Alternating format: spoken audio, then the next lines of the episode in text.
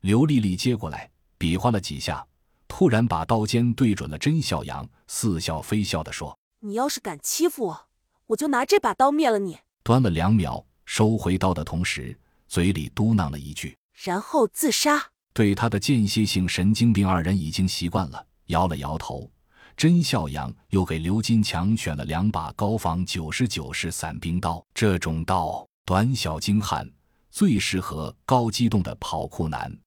最后，甄笑阳要给自己选武器，挑来挑去，突然看到角落上的玻璃柜里立着几把刀，一看大喜，左手拿起一把探界者短弧刃，左手反手正刃，利于切削；右手抄一把尼泊尔王室卫队佩刀，俗称狗腿刀。右手正手反刃，利于劈砍，加上胸前一把荒原骑士，也可以号称三刀流了。哈哈笑了两声，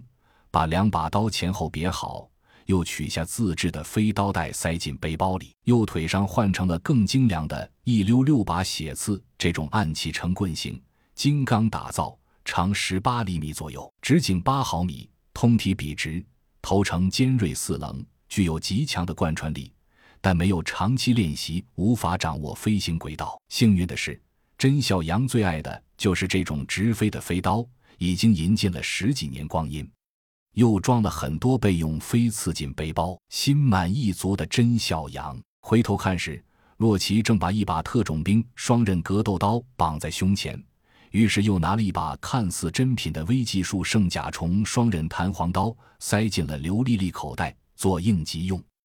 就在这时，对讲机里传出刘金强急促的声音：“真哥，有一只丧尸跑得特别快，跳得也高，几次跳起来差点抓到我，我没法专心喊，怪拉不住了。你们快点！”几人一惊，隔着窗户一看，转角处已经走出几只丧尸，摇摇晃晃往这边走来。快走！